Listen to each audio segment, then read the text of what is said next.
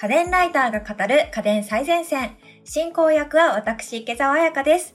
今回の配信も前回に引き続き家電女優の夏子さんとお送りします。よろしくお願いします。はい、夏子です。よろしくお願いします。はい、よろしくお願いします。さてさて、前回はうんお気に入り家電を紹介いただいたんですけれども、今回のテーマは、睡眠家電最前線です。はい。ね、コロナ禍が随分長引いていて、睡眠に問題を抱えている人も、ちょっと増え始めているそうです。うん、体内リズムがね、狂っちゃううんん。だよね。私もね、実はね、その早起きが苦手で、そうだね。知ってるかもしれないけど、うん。はい。というわけでね、家電で心地よい目覚めを実現できたらなーって思っていたりして、あの前はね、コーヒーの香りで目覚めるアラーム、うん。ザ・バリーシアっていう海外の家電があるんだけど、それを導入して使っていたりとかしています。というわけでですね、今回ははいいろんな家電を自宅で150台ぐらい置いて使いこなしているというね、はい。夏子ちゃんにおすすめの睡眠家電を聞いちゃおうということでね、はい。お願いいたします。はい今回も3製品選んできました。まずは起床時よりよく目覚めるための家電ということで、フィリップスのスマートスリープウェイクアップライトを一つ選ばせてもらいました。こちらです。おー、なんかウェイクアップライトってうんいろんなメーカーから出てるじゃない？はいはいはい。でも、うん。すごい、そういった製品と比べても、うん。コンパクトでいいかも。枕元にうん。置いても邪魔にならなそなんかコロッとしてて可愛らしくて、おっしゃる通りその邪魔にならないし、目に入っても嫌じゃないデザインをしてるよね。う。そうね。肝心のウェイクアップライトとしての機能面はいかがですか？はい。これ機能も素晴らしくって、リップスってあの前回も紹介してもらった通りマスクを出していたりとか、医療用の機器を実際に医療現場で提供していたりとかしていて、健康とあと睡眠に関する知見もかなり持っている企業なので、そのフィリップスが開発しているっていうところが大きな信頼性があるんだけれども、ウェイクアップライトとしては太陽光をヒントに開発された商品になっています。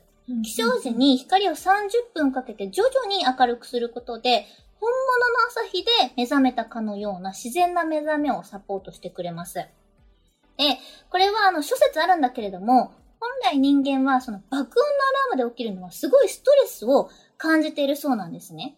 うんあの、こう、原始時代とかも寝ていても、ライオンにわーって起こされるみたいなのって、やっぱ当時もすごくストレスだったと思うから、個人的にそうやってすごく理にかなってるなと思うので、その爆音のアラームで起きるのがずっと嫌だなって思ってたんだよね。それで、このウェイクアップライトを導入して起きるようになったんだけれども、本当にストレスが低減できていて、自然に目覚められることを実感しています。で、あとこれ起きるだけでなくて、入眠時にも使うことができて、寝つきがなかなかうまくいかない時にはスリープライトとして使うことができて、こうまるで日没のように徐々に明かりを暗くしていってくれることによって、気持ちを落ち着けて穏やかな気持ちで眠るように促してくれるので、睡眠に関するお悩みがある方にはぜひ一度試していただきたいなと思います。読書灯や FM ラジオとしても使うことができます。へえ、すっごい気になる。私はね、寝室が日の光があんまり入ってこない1階にあって、はいはい。それで、あの日の光が入ってこないから、気象が難しくよりなってるのかなって思ってたから、うん。こういうの1台あるだけでね、うん。そういった点が改善できるならいいなと。思うよね。やっぱりその日の光の持つパワーって睡眠に大きく影響してるんだなって、そういうちょっと暗い部屋で寝起きしてるとより感じるんじゃないかなって思ったりします。こう一つ疑問があるんだけど、はい。夏子ちゃんって、その旦那さんいらっしゃるじゃない。うん。で、隣で寝てるのかな？隣で寝てる。その隣で寝てる人を誤って起こしてしまったりとかっていうことはある？あどれぐらいなんだろう？有効範囲。い有い質効範囲という問ですね。それはね、私も使い始める前は心配してたんだけど、でも私もイケアと同じで朝がすごく弱くって、うんなんだけど、朝早いロケの時とか、寝過ごすのが怖すぎて、旦那さんに本当に申し訳ないんだけど、私を囲むように目覚まし時計をこう、ほんと5つとか6つとか置いて、なんかの儀式かなっていうぐらい、生贄のようにその真ん中に寝て、その都度旦那が爆音で起こされるっていう負の循環を招いていたんだけれども、このライトにするようになってから、ダブルベッドで寝ている旦那さんは、あの、そこまで起きないです。あ、そうなんだ。うんうん。そのベッドで寝てる私の顔の近くにこれを置いておけば、暗い中でも隣の範囲まではいかないから、光の色もこれ調節することができるので、マックスにしちゃうと確かにお部屋全体がちょっと明るくなっちゃうんだけれども、半分ぐらいにしとけば、私だけがパッて起きれるので、同棲してる方、一緒にそのベッドで寝てるパートナーがいるって方でも、爆音で起きるよりは平和だと思う。確かにね、爆音の設置しちゃうとね、もう、起きちゃうもんね。そうなのよ。だからその自分自身としても爆音で起きるよりも本当にストレスがないから、なんかこう爆音で起きると心臓ドキドキしてさ、はって起きたりするうんことがあると思うんだけど、そういうのもなくなるからいいなと思います。へえ、買おうかな。いや、本当におすすめ。なんか似たような製品他にもあるんだけれども、一番使っててしっくりするのはね、このライトかなって感じですね。確かにね、サイズもね、光量もいろいろあるもんね。そうそうそう。ラジオも聴けるし、いいなと思思っていて、価格は量販店価格で今1万5千円ほどかな。う。うんうんまあ、安くはないんだけれども、本当に太陽光に近いということで、いいかなと思います。ありがとうございます。はい。続いてのおすすめ睡眠家電を教えてください。はい。続いてのおすすめの家電は、睡眠の時間や質を記録してくれるスマートウォッチのファーウェイのバンド6です。あ、結構可愛いですね。今腕につけていらっしゃるけど、Apple Watch とかは画面が横にもちょっと広いけど、うんうんうん。このファーウェイのバンド6はちょっと縦長だね。スリムなデザインになってる。すごくその、スタイリッシュよね。見た目も。うんうん。薄くて。そう。で今話題に出た Apple Watch も多機能で素晴らしいんだけれども、ちょっと根本的に充電の持ちがあまり良くないというところが、ズボラな私からすると、1日1回絶対充電するみたいなことが本当性格的にできなくって、でもこれはあのコスパが良すぎるスマートウォッチっていう部分ですごくおすすめなんだけれども、さっきも言ったようにそのちょうどいいデザインと、なんといっても2週間バッテリーが持つところがおすすめです。へえ、結構さ、画面付きだと電源消費が激しいイメージがあるんだけど、うん。こう画面ついててもそれぐらい持つ。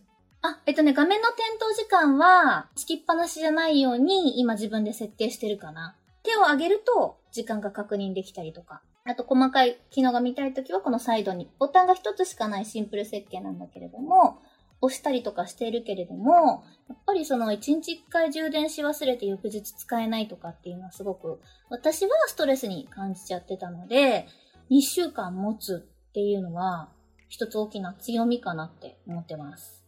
確かにね。充電でね、こういうの使わなくなるから。そう ね、せっかくお金かけても、なんか埃積もってたりしてさ、あ、これしばらく使ってないなってもったいないので、しかも価格もこれ8500円くらいで今売っていて、すごくお値頃なんですね。確かに、買いやすい。うん。買いやすい。だから私、誕生日プレゼントとかにもこれ結構プレゼントしてるんだけれども、睡眠とストレスと心拍数と月経周期をモニタリングトラッキングしてくれていて、安いのに基本性能が全て詰まっているところがポイントです。すごい。そう。すごいんだよね。月経周期もいけるんだ。そうそうそうそうそうそうそう。であとね、この価格で血中酸素が常時測定できるのも人気の秘密で、あくまでもその血中酸素っていうのは医療的な観点で使えるものではなくて目安にはなってしまうんだけれども、グラフをアプリで確認して下がっている時はすごく体に負荷がかかってしまっている状態だから、健康状態を把握するのに使えたりもするし、この価格でそれができるのはすごくいいなと思っているし、運動する人とかも最適かなと思います。確かに、うんすごく良さそう。うん。スマートウォッチだと、んその通知系の機能が気になるっていう方も多いと思うんですけど、通知系はど私は iPhone ユーザーで、メールとか電話の通知は確認できます。う、ただ、あくまで、でもそれはね、私は完全にオフにしてるんだけれども、やっぱり Android の方が正直使える機能は多くて、音楽再生だったり、整理周期機能などは、Android の方が充実しているかなっていう感じで、ただ先ほども伝えしたようにヘルスケア目的で使うのであれば、iPhone ユーザーでもかなり満足して使うことができるし、やっぱり今回睡眠という切り口で考えたときに、この睡眠のモニタリングの計測がかなり優秀なんだよね。なので、例えばその日1日の睡眠時間が7時間だった場合、深い睡眠、浅い睡眠っていうのはざっくり2つに分けてくれるから、7時間寝てるんだけれども、正直深い睡眠は1時間しかなかったっていう日は、意識的にこうお昼寝して、自分の疲れをこうプラスマイナスゼロにしたりとかするようになって、無理をしすぎないようになるし、ストレスの計測機能も充実してるので、生放送前とかに私結構心拍数がガーって上がってたりするんだけど、そういうのってなんかグラフで見ると逆に冷静になれるから、すごく助かってます。へえ。iPhone ユーザーだと、まあ、とりあえず Apple Watch 買っとけばいいじゃんみたいなことになるのかもしれないけど、うん、Android ユーザー私、Android 使ってるんだけど、うん、だと、どのスマートウォッチ使うべきかって結構悩ましい問題だったんだけど、うん、すごく、このファーウェイバンド6良さそう。そうだね。あくまでもヘルスケアを目的として使うのであれば、iPhone でも Android でも、かなり満足して使うことができると思います。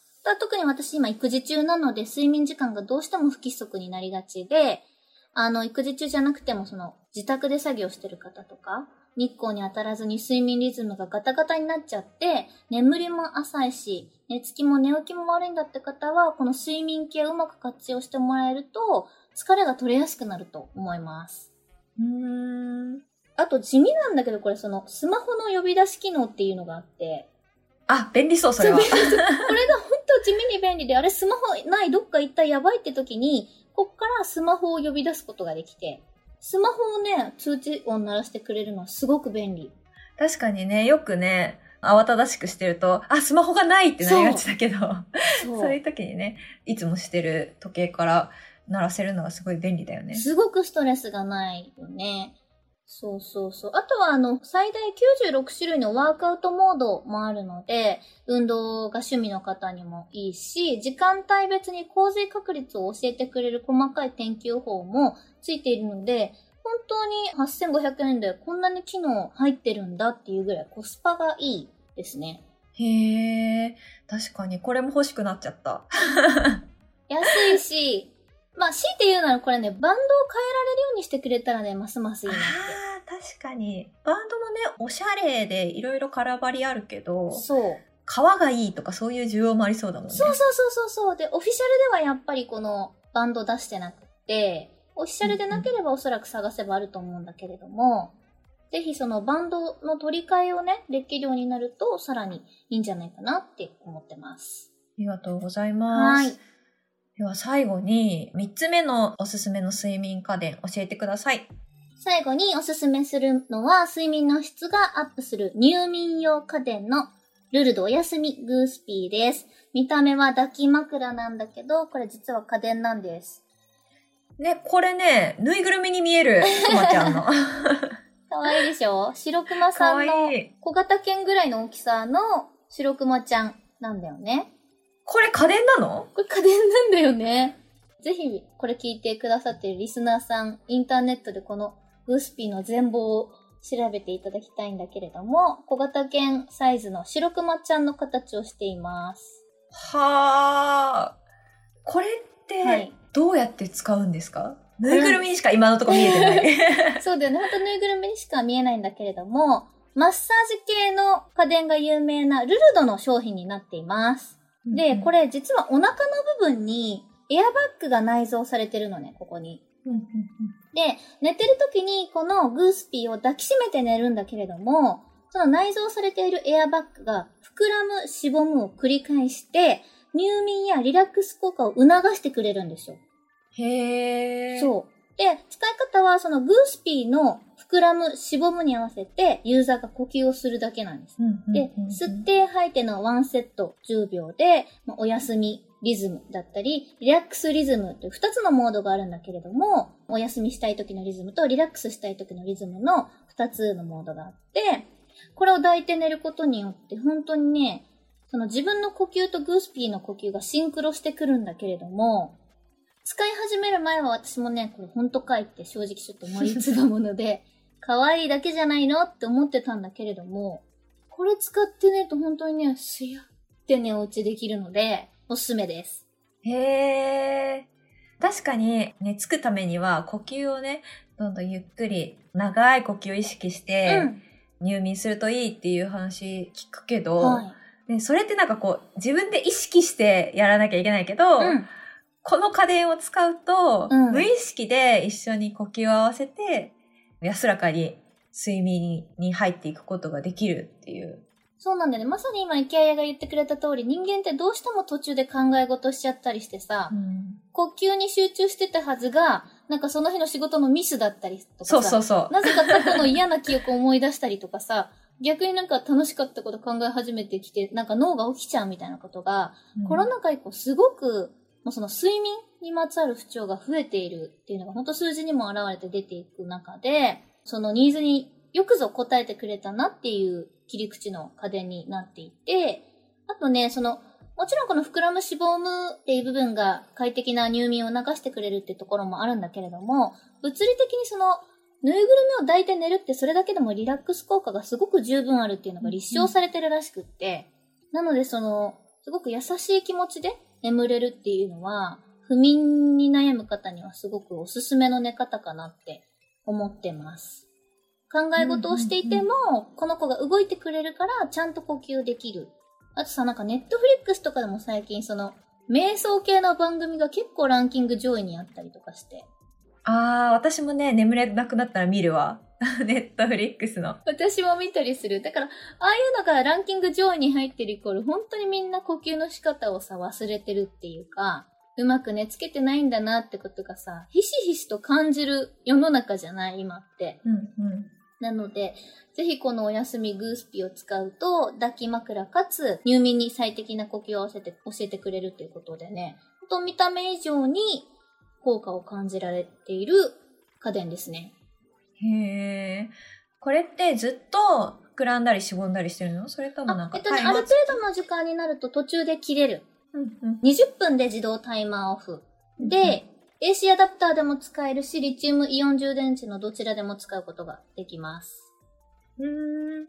AC アダプターを挿して寝ることもできるし、ある程度充電があればコードレスでも使える？あ、そうそうそうそう、コードレスでも使える。今、あの、これコード使ってないんだけれども、自分で膨らむ脂肪も。本当にもうね、ビビたる内臓の膨らみなんだよね。へえ。で、うん重さがね、2.5キロ。なので、すごく軽くて抱えて眠るのにちょうどいいサイズだし、ちょうどいい重さ。へえ。で、この白熊ちゃんのカバーは取り外して洗うこともできるので衛生的ですね。ここのハートのボタンがね、スイッチなの。あ、腕にね、ハートのボタンがついてる。白熊ちゃんの腕にハートのボタンがあって、押すと、お休みモードと、リラックスモードの2つになってくれます。